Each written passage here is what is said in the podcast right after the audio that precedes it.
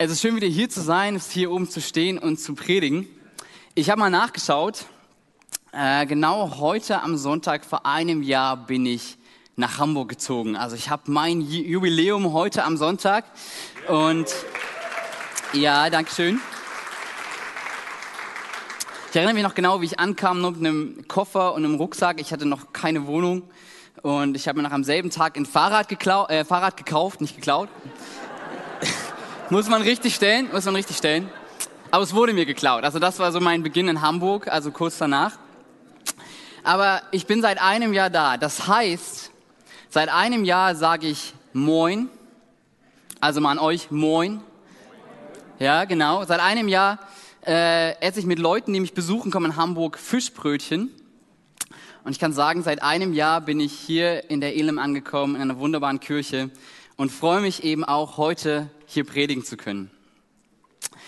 Wir, äh, Daniel, äh, Matthias hat gerade gesagt, wir sind ja in der Predigtreihe und heute wollen wir darüber sprechen, wann kommt die Weltregierung?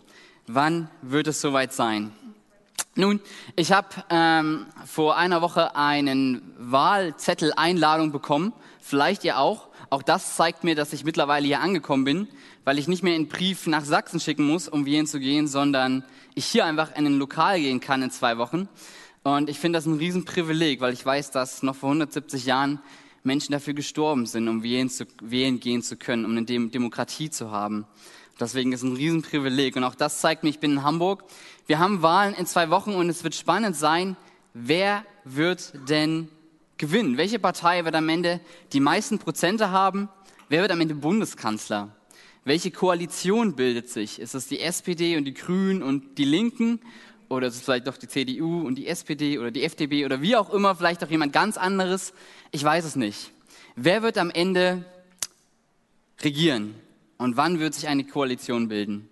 Dennoch wollen wir ein bisschen rauszoomen heute, weil es geht nicht um, wer wird hier in Deutschland regieren, sondern die große Frage ist, wann kommt die Weltregierung? Und Matthias hat vor zwei Wochen darüber gepredigt, wer die Weltregierung ist, wer in Kontrolle ist. Und wir als Christen, wir wissen es und wir glauben, dass Gott in Kontrolle ist, dass Gott regiert und dass wir mit ihm regieren werden. Aber jetzt ist die große Frage, wann wird das eintreffen? Wann wird Gott wiederkommen? Wann wird er endlich regieren? Wann wird das Gute hier präsent sein und das Schlechte vergangen sein? Wann? Wann wird endlich alle Unterdrückung enden? Wann werden Konflikte, Terroranschläge, Kriege endlich vorbei sein und die Unterdrücker ihre gerechte Strafe bekommen? Wann gibt es nicht mehr solche korrupten Sportevents wie in Katar, wo tausende Menschen versklavt werden und schon mehr als 6500 Menschen ihr Leben verloren haben? Und wann werden wir auch endlich das nicht mehr anschauen, sondern boykottieren? Wann werden endlich alle Naturkatastrophen wie Brände oder wie Fluten, das, was wir vor ein paar Wochen hier erlebt haben in Deutschland, wann wird das vorbei sein?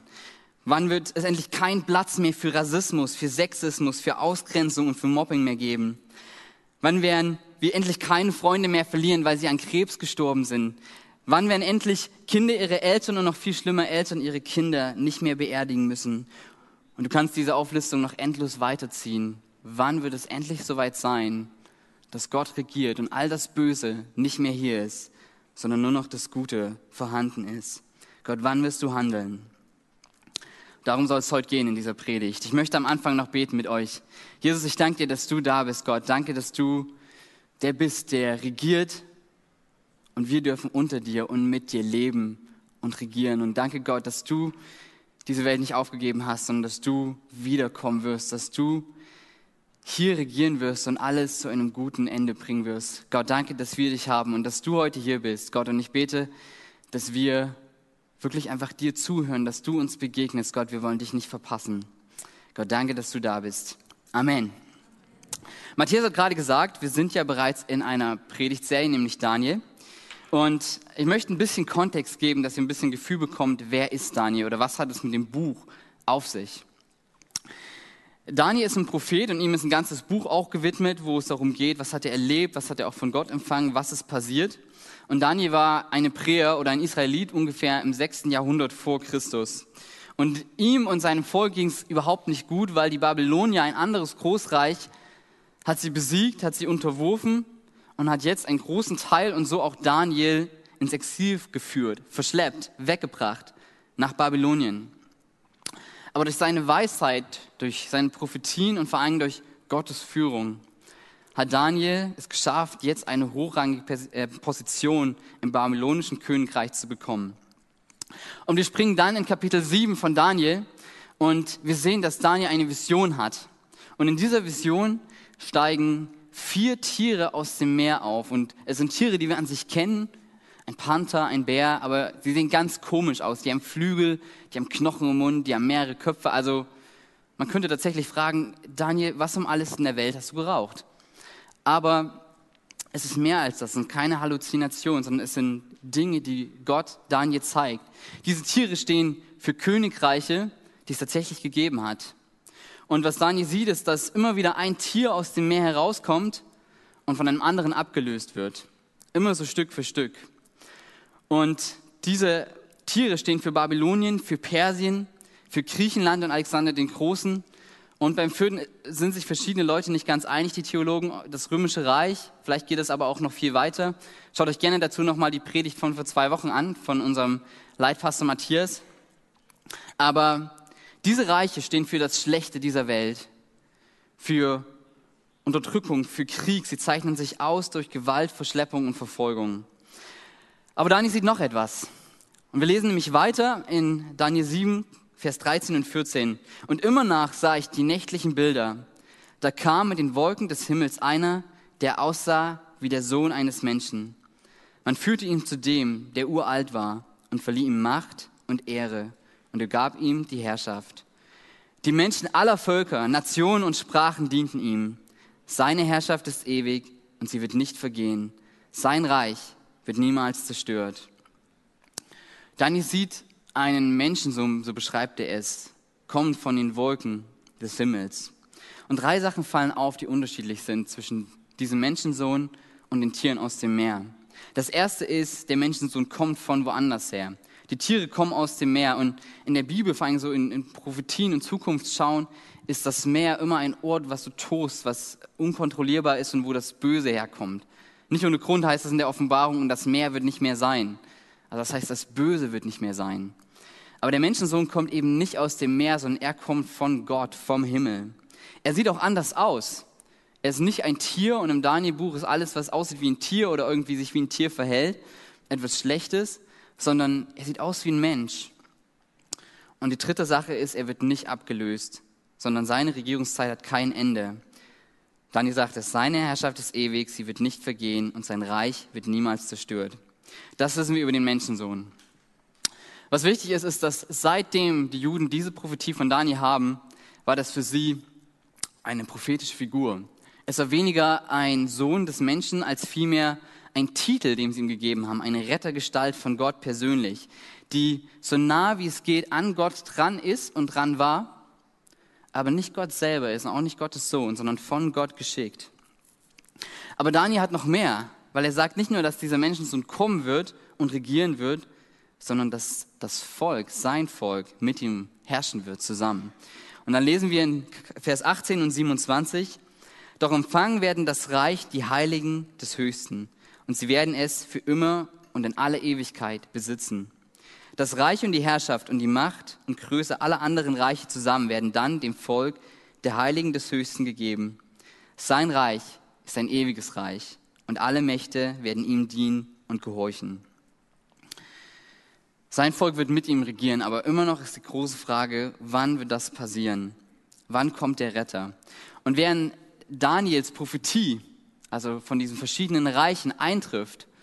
Die Babylonier und dann werden sie von den Persern besiegt, diese werden wieder von Alexander dem Großen und den Griechen besiegt, dann kommen die Römer, all das trifft ein. Und immer herrschen diese Reiche über die Israeliten und die Israeliten werden unterdrückt. Und sie sehen sich nach einem Retter. Aber dieser Retter kommt eben nicht. Sie sehen diese Reiche und sie sehen diese Prophetien eintreffen, aber der Retter kommt nicht, der Menschensohn kommt nicht. Sie warten und sie warten und sie warten. Und ich glaube, wir können das ein bisschen verstehen, dass Warten auch uns ziemlich schwer fällt. Ich weiß nicht, ob das dir auch so geht, wenn ich etwas haben will oder mir gerne kaufen möchte, dann weiß ich eigentlich, dass meine Familie mich schon bald fragen wird, was wünschst du dir zum Geburtstag in ein paar Wochen? Aber trotzdem kaufe ich mir es. Ich kann irgendwie nicht warten. Aber auf der anderen Seite gibt es auch manchmal Situationen, da, da müssen wir warten, da können wir nicht raus. Ich bin seit 14 Monaten in einer Fernbeziehung und Fernbeziehung ist wirklich Fernbeziehung, also nicht irgendwie so 300 oder 400 Kilometer Fernbeziehung. Ich weiß nicht, was das ist, wahrscheinlich Nahbeziehung eher, sondern wirklich tausende Kilometer und es war für mich oder auch für uns immer irgendwie eine Herausforderung zu warten, zu warten, wann wird es endlich soweit sein. By the way, meine Freundin ist seit zwei Tagen jetzt nach Hamburg gezogen. Das ist eine sehr gute Sache. Ich freue mich, dass du da bist, Ember. Es ist wunderbar. Aber vielleicht kennst du auch Situationen, wo du warten musst. Vielleicht hast du dich für eine Arbeit beworben oder für ein Studium und du wartest, dass endlich die positive Rückmeldung kommt.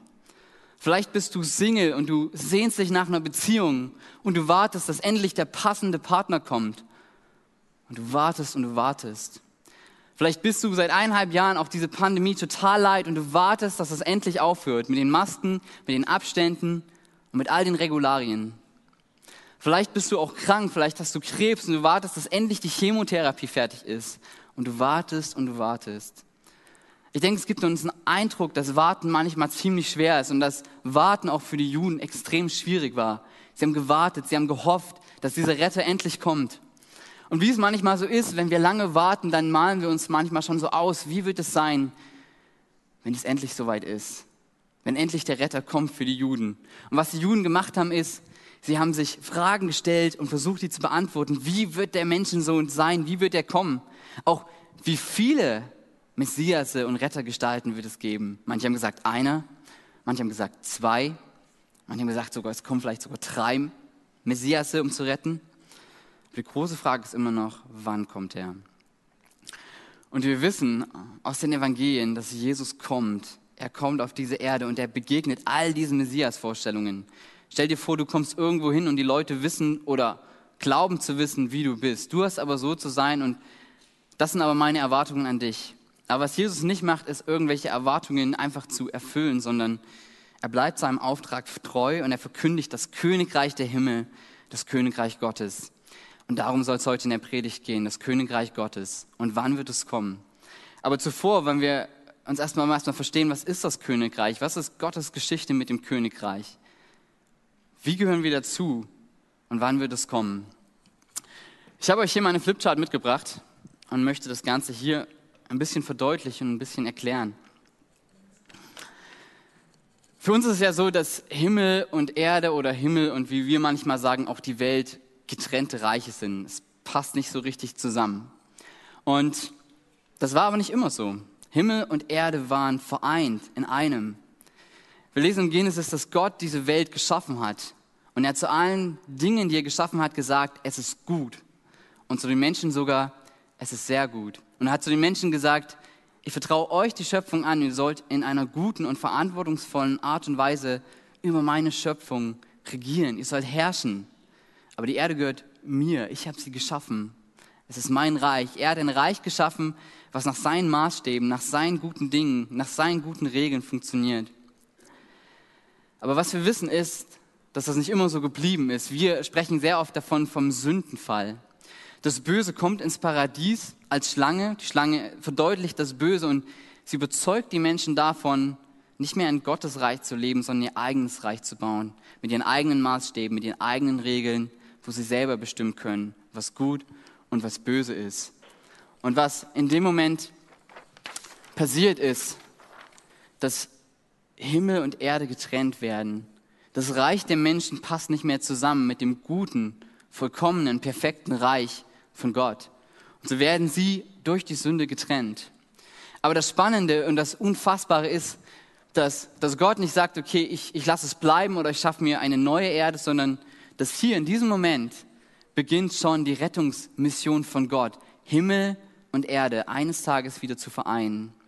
Und so gibt Gott Adam und Eva ein Versprechen, als er sie aus dem Paradies wegschickt.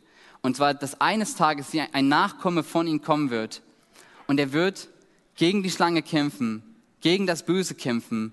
Er wird der Schlange, dem Bösen, den Kopf zertreten. Aber dabei wird die Schlange ihm in die Ferse beißen und er wird dafür, dabei sterben. Gott gibt schon mal eine Vorausschau auf den Retter, der all das wieder gerade biegen wird. Und dann erwählt sich Gott ein Volk, die Israeliten, die in Ägypten sind, versklavt werden. Und er befreit dieses Volk aus der Sklaverei und Gefangenschaft und er führt sie in ein neues Land. Und auf dem Weg dahin sagt er, sie sollen ein Zelt, also die Stiftshütte bauen. Später hat man dann einen Tempel gebaut. Und das ist der Moment, wo Himmel und Erde ein Stück weit wieder an einem Ort vereint sind, nämlich hier im Tempel. Hier wohnt Gott, hier ist Gottes Gegenwart. Hier können die Menschen irgendwie zu Gott kommen und auch mit Opfern ihre Schuld zumindest bedecken. Und dann, das ist diese gute Nachricht ist, dass es nicht immer bei diesem Tempel bleibt, sondern dass Jesus selber auf diese Erde kommt. Das ist der Moment, wo wir Weihnachten feiern. Jesus kommt auf die Erde und wird Mensch. Er ist immer noch ganzer Gott und ganzer Mensch. Und in ihm kommt Gottes Königreich auf diese Welt. Gott selber sagt immer wieder, ich bin der Tempel. Und es ist ein Sinnbild dafür, dass Gott in ihm wohnt, dass er Gott selber ist und das Königreich der Himmel, das Königreich Gottes da ist, auf diese Welt kommt. Aber die große Frage ist, was, was ist diese gute Botschaft, die Jesus verkündet? Was, was hat das mit dem Königreich auf sich? Die gute Botschaft heißt erstmal Evangelion. Das ist das Evangelium.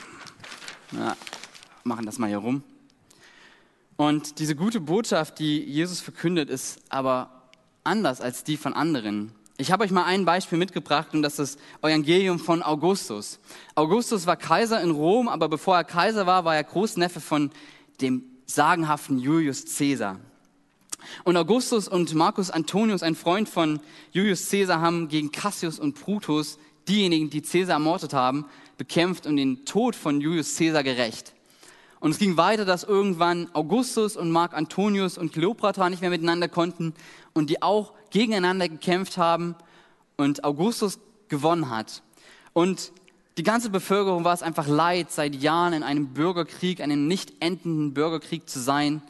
Und als Augustus gewonnen hat, schickt er Leute und Boten bis an die Enden des Reiches, Evangelisten schickt er raus, um die gute Nachricht zu verkünden, dass er Augustus die Rebellen besiegt hat dass er nicht nur Mensch ist, sondern Sohn Gottes und dass er Rom befreit hat und Frieden und Gerechtigkeit wiederherstellen wird. Evangelium war in der Antike eine königliche Nachricht von einem König in einem Königreich. Aber jetzt ist die Frage, ist Jesus genauso? Ist jemand, ist Jesus genauso, der kommt, einfach ein neues Reich etabliert, andere brutal besiegt, beseitigt, seine Feinde umbringt? Aber was wir sehen ist, dass Jesus alles andere als das war. Jesus war eben nicht so ein typischer König. Jesus ist nicht in einem königlichen Palast geboren, sondern in einem Stall. Viele Menschen wollten Götter sein, aber nur ein Gott wollte Mensch sein. Und Jesus kommt auf diese Erde. Er führt keine Armeen an, sondern er predigt Feindesliebe. Er besiegt seine Feinde nicht, indem er sie militärisch unterwirft und umbringt, sondern indem er für sie stirbt. Sein Königreich, seine Botschaft ist, ist ganz anders. Sein Evangelium ist so viel anders als das von Augustus. Was hier stattfindet, ist, dass hier die Letzten die Ersten sein werden, dass die Reichen den Armen abgeben werden, dass die Einsamen endlich in Familien sitzen, dass die Zöllner an einen offenen Tisch eingeladen werden, dass die Aussätzigen umarmt und die Kranken geheilt werden, dass die Dämonisierten befreit werden, dass Sünde und in Sucht verstrickte heil werden, dass Waffen zu Ackergeräten umgebaut werden. Jesus ist so viel anders als Julius Caesar oder Augustus oder Hitler oder die Taliban oder du kannst diese Liste noch endlos lang führen. Jesus ist anders und sein Reich ist auch anders. Und was die Evangelisten sagen, ist, dass mit Jesus das Reich Gottes angekommen ist. Oder noch provokativer, dass Gott irgendwie am Kreuz zum König dieser Welt wurde. Gottes Reich ist angebrochen in Jesus. Er ist auf die Erde gekommen. Und was Jesus tut ist, und das lesen wir in der Bergpredigt so schön, ist, dass seine Prinzipien so sind, dass wir andere höher achten sollen, dass wir unseren Feinden vergeben sollen, sogar mehr noch, wir sollen ihn, sie lieben, dass ich meiner Ehefrau und meinem Ehemann treu bin, dass ich die Armen und die Ausgegrenzten, die Flüchtlinge, die Obdachlosen, die Sexarbeiter, die Missbrauchten, dass ich sie sehe und dass ich sie liebe und dass ich sie einlade. Und das tut Gott. Das tut Jesus. Jesus kommt auf diese Erde und im Gegensatz zum Tempel bleibt er nicht an dem Ort, sondern er geht raus und macht hier und baut hier sein Reich, indem er einfach Menschen vom, von der guten Nachricht erzählt, indem er Menschen heilt, indem er Menschen von Dämonen befreit, indem er Ausgegrenzte einlädt an seinen Tisch, indem er Feinde versöhnt, indem er Situationen von Menschen verändert. Und was passiert ist, dass überall ein Stück weit Reich Gottes sichtbar wird, entsteht, weil Jesus da ist. Und was wir lesen zum Beispiel in Matthäus ist, dass Johannes, sein Cousin, der auch Prophet war, nochmal sicher gehen will. Bist du, bist du wirklich der Messias, der Menschensohn, auf den wir warten? Und Jesus antwortet und sprach, Geht hin, sagt er zu den Jüngern, und sagt dem Johannes, was ihr hört und was ihr seht. Blinde sehen und Lahme gehen, Aussätzige werden rein und Taube hören. Tote stehen auf und Armen wird das Evangelium gepredigt. Das ist die gute Botschaft, die Jesus für diese Welt hat. Das ist das, was er getan hat. Das ist das, was er uns aufgetragen hat. Und jetzt ist die große Frage, wie können wir dazugehören? Wie komme ich in das Reich Gottes? Das ist der zweite Punkt. Daniel beschreibt ja in, in Vers 18, dass die Heiligen des Höchsten auch dieses Reich empfangen werden. Und dass sie es für immer besitzen werden, dass sie mitregieren werden. Aber jetzt ist die Frage, wer sind diese Heiligen des Höchsten? Wer ist diese Weltregierung? Gehören wir dazu und wie können wir dazugehören? Nun, das allererste ist es nicht Leistung. Ich glaube, das müssen wir immer betonen, dass es nicht Leistung ist. Ich muss mir nicht etwas verdienen, um irgendwie dazuzuhören. Ich muss nicht irgendetwas machen, um dabei zu sein, sondern Jesus stirbt am Kreuz für unsere Schuld. Wir selber merken, wir können unsere eigenen Maßstäbe schon oft nicht halten. Ich will nicht lügen, tue es aber trotzdem. Ich will nicht schlecht über andere reden und denken, ich tue es aber trotzdem. Ich möchte eigentlich ganz anders sein, aber ich schaffe es nicht. Und Gottes Maßstäbe können wir erst recht nicht halten. Gottes perfekte Welt, Gottes perfektes Wesen passt mit uns nicht zusammen, die wir immer wieder Fehler einfach machen, die wir unperfekt sind. Und was Jesus macht, ist, dass er für unsere Schuld stirbt und sagt, ich bezahle es für dich, du bist schuldenfrei und du kannst in meine Gegenwart kommen. Das ist so der, auch der Kern des Evangeliums, dass Gott rettet, dass Gott uns gerettet hat. Er ist der, den Gott schon Adam und Eva angekündigt hat, der, der das Böse besiegen wird. Nicht nur um uns herum, sondern in uns drin, uns frei machen wird von dem, was uns trennt von Gott. Aber wichtig ist auch, dass noch was dazugehört. Nämlich, Jesus definiert in das Reich Gottes eingehen, auch mit Nachfolge, mit Jesus nachfolgen, mit das tun, was, was er mag. Und ich denke, manchmal haben wir vielleicht ein bisschen ein Heilskonzept, was so auf Minimum basiert ist. Also so ein bisschen wie Amazon. Wie viel muss ich bestellen, damit meine Bestellung dann kostenlos im Versand ist? Also auf Deutsch, was muss ich irgendwie tun, damit ich doch irgendwie gerettet bin? Muss ich vielleicht einfach nur meine Hand heben? Und das ist gut, das ist ein erster Schritt, das ist wunderbar. Und wir machen das auch hier in unserer Kirche. Aber es ist, es ist nicht alles, sondern wir wollen, dass Leute weiter in ihrem Glauben wachsen, dass sie Gott nachfolgen. Es reicht auch nicht, Kirchenmitglied zu sein. Es reicht auch nicht, einfach nur mal in die Kirche zu gehen, sondern was Gott möchte und wie Jesus Rettung definiert, ist Beziehung. Geh mal zu deinem Partner, zu deiner Frau und zu deinem Mann und frag doch mal, was ist das Minimum, was ich tun muss, um trotzdem noch mit dir verheiratet zu sein? Kannst du mal machen. Es ist nicht so gut, es klappt nicht, es funktioniert nicht. Was Jesus sich wünscht, ist Beziehung. Er will mit uns in Beziehung treten. Er ist wie eine Ehe. Er will mit uns zusammenleben. Er ist an uns interessiert. Und er möchte, dass wir ihn widerspiegeln. Am Ende der Bergpredigt in Matthäus, wo er all das so verkündet hat, wie, wie Gottes Reich ist, sagt er in den letzten drei Versen, Darum gleicht jeder, der meine Worte hört und danach handelt, einem klugen Mann, der sein Haus auf felsigen Grund baut. Wenn dann ein Wolkenbruch niedergeht und die Wassermassen heranfluten, und wenn der Sturm tobt und mit voller Wucht über das Haus hereinbricht, stürzt es nicht ein.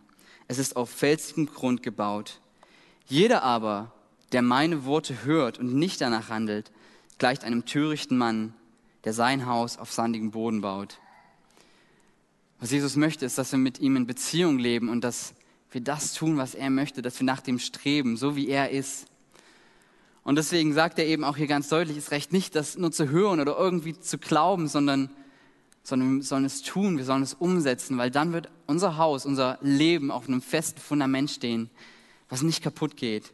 Was Jesus möchte ist, uns zu verändern in unserem Inneren, dass wir mehr werden wie er. Das ist sein größter Wunsch. Der Pastor John Mark Comer aus Portland in Amerika hat das mal folgendermaßen definiert.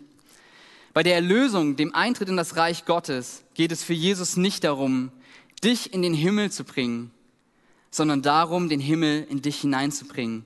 Es geht nicht darum, dort oben hineinzukommen, sondern der Himmel kommt hier herunter. Es geht nicht um eine Transaktion, also von hier in den Himmel, sondern es geht vielmehr um eine Verwandlung. Es geht nicht um eine Verwandlung einer einzigen Seele wie du oder ich, sondern einer ganzen Gesellschaft um uns herum. Es geht nicht nur darum, was Gott für uns tun will, sondern es geht auch darum, was Gott in uns tun will. Es geht nicht nur darum, was passiert, wenn wir sterben, sondern auch darum, was passiert, wenn wir leben. Es geht nicht darum, in die Kirche zu gehen, nachdem man gerettet wurde, sondern es geht darum, sich in die Familie Gottes taufen zu lassen, in der Gott dein Vater ist und andere Gläubige deine Brüder und Schwestern. Was Jesus tun möchte, er möchte Menschen formen, die bereit sind, ihr eigenes Königreich niederzulegen und in sein Königreich einzutreten, unter seine Herrschaft zu kommen. Die gute Botschaft, die er verkündet, zu erleben und zu leben. Und jetzt ist die große Frage, wann beginnt das Königreich? Wann wird es endlich soweit sein? Im Lukas Evangelium 17, da sagt Jesus, das Reich Gottes ist schon mitten unter uns. Es ist schon hier, es ist schon da. Und Jesus spricht auch davon, dass sich das Reich Gottes ausbreitet, Stück für Stück, und wir können das sehen. Wir beten für Leute und sie werden geheilt. Wir beten für Leute und Situationen verändern sich in ihrem Leben. Wir beten für Leute und sie lernen Jesus kennen. Seine gute Botschaft breitet sich aus bis an die Enden der Welt. Und wir sehen das im Iran, in China, in Indien, in so vielen anderen Ländern, wo Menschen wegen ihrem Glauben verfolgt werden.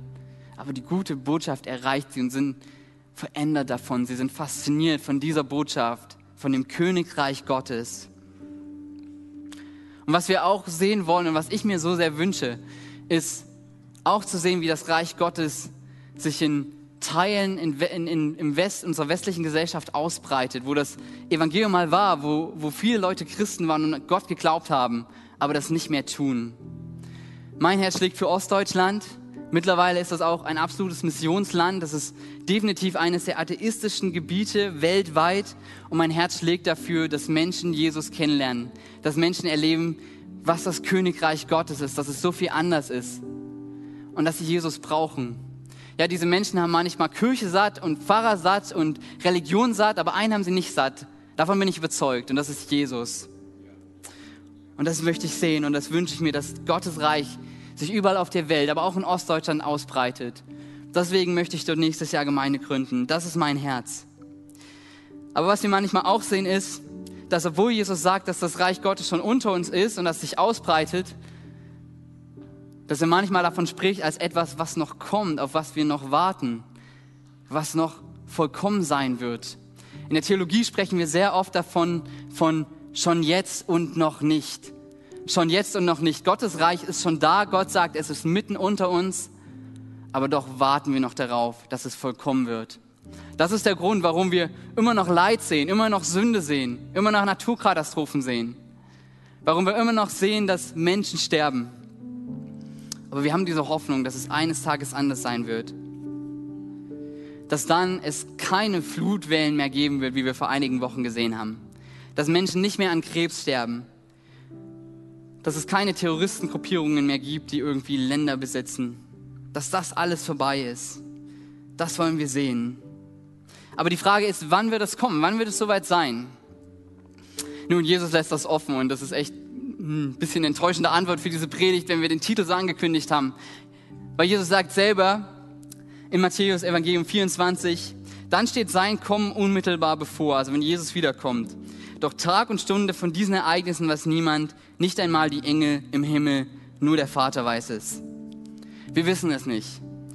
Ich könnte jetzt vielleicht irgendwelche Zahlen zusammennehmen und irgendwas so ein bisschen, aber es würde nicht stimmen. Wenn du dir vielleicht ein Buch gekauft hast, was sagt, dann und dann kommt Jesus wieder, du hast dir wertvolles Brennmaterial gekauft. Wir wissen es nicht. Wir haben keine Ahnung, wann es soweit sein wird. Wir wissen nicht, wann Himmel und Erde wieder zusammen kommen. Aber wir wissen, dass es passieren wird, weil Jesus angekündigt hat. Nämlich ein neuer Himmel und eine neue Erde. Es wird kommen. Und wenn es soweit ist, dann wird Jesus Himmel und Erde wieder zusammenführen. Sie werden vereint sein. Und es wird eine Stadt sein, so spricht die Offenbarung, die sehr ähnlich ist wie der Garten Eden, aber anders, besser. Gott wird mitten in dieser Stadt sein. Seine Gegenwart wird da sein.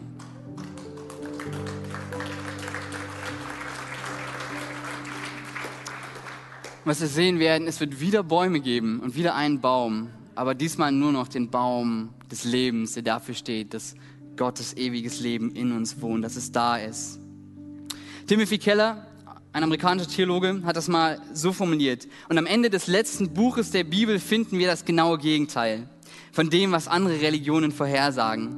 Wir sehen nicht, wie die Illusion der Welt dahinfließt, dahinschmilzt oder die reinen Seelen aus dem Kerker der Leiblichkeit in den Himmel entfliehen. Nein, wir sehen, wie der Himmel in unsere Welt hinabkommt und sich mit ihr zu vereinigen und all ihre Zerbrochenheit und Unvollkommenheit zu heilen. Ja, diese Welt wird vergehen, aber Gott wird sie wieder vereinen im Himmel, ein neuer Himmel, eine neue Erde. Und wir werden in einen neuen Körper kommen, um mit ihm zusammen zu sein. Ja, dann werden wirklich alle Fluten, alle Kriege, alle Krankheiten, alles Leid, alle Sklaverei, alle Unterdrückung, alle Einsamkeit und sogar der Tod besiegt sein und nicht mehr da sein. Sünde, Tod und Teufel sind vernichtet. Und so, und so sagt es auch die Offenbarung 21, sondern er, Gott selber, wird all ihre Tränen abwischen. Es wird kein Tod mehr geben und keine Angst und keine Schmerzen. Oder wie Johannes Calvin, der Reformator, gesagt hat, die Zerstörung ist zerstört, die Qual gequält, die Verdammnis verdammt, der Tod getötet, aber das Sterbliche wird unsterblich gemacht. Das ist unsere Hoffnung, ihr Lieben. Darauf dürfen wir schauen, in die Zukunft. Gott kommt wieder und er wird Himmel und Erde wieder vereinen und wir werden mit ihm sein. Wir sind die Heiligen, von denen Daniel spricht, die mit ihm herrschen. Und es ist eine Hoffnung und eine Zuversicht für uns. Und es ist gut, weil es gibt uns Freude und es gibt uns Hoffnung. Auch dann, wenn wir Tod und Leid und Sünde um uns herum sehen. Es gibt uns Zuversicht, weil wir wissen, Gott kommt wieder. Aber es kann auch schlecht sein in dem Sinne, dass wir uns ausruhen darauf. Dass wir sagen, mein Gott, meine Kirche, mein Glauben, ich bin gerettet, das war's, super.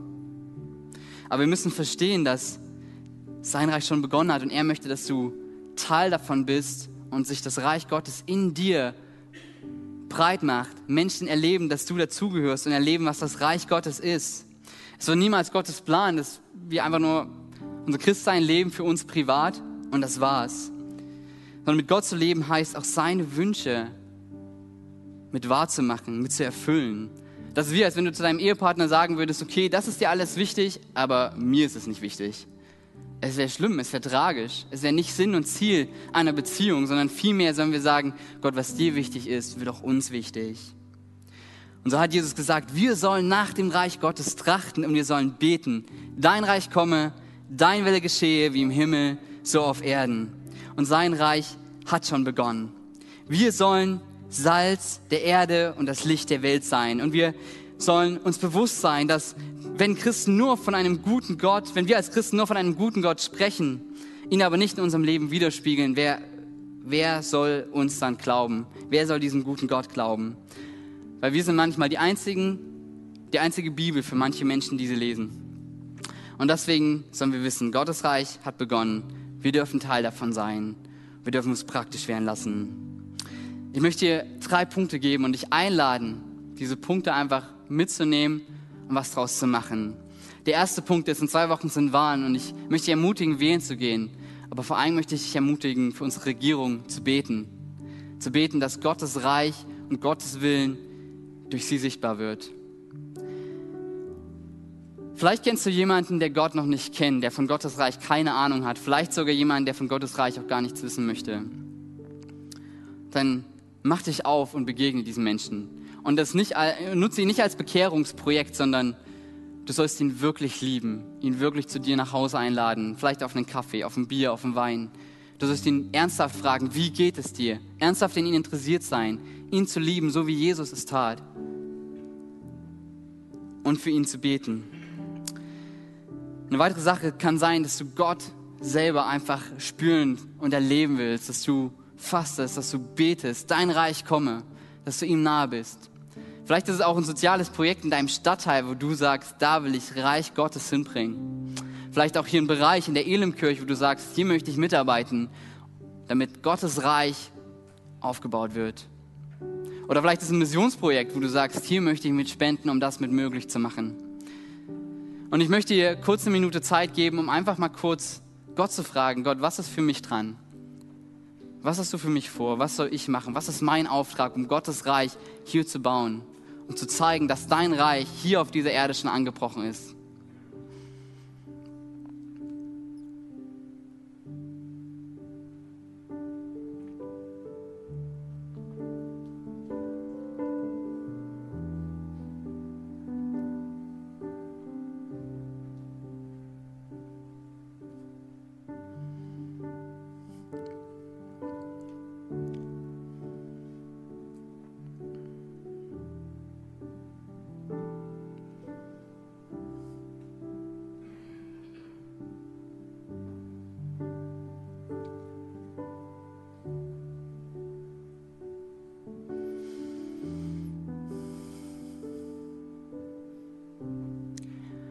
Jesus, wir danken dir, dass du dein Reich baust.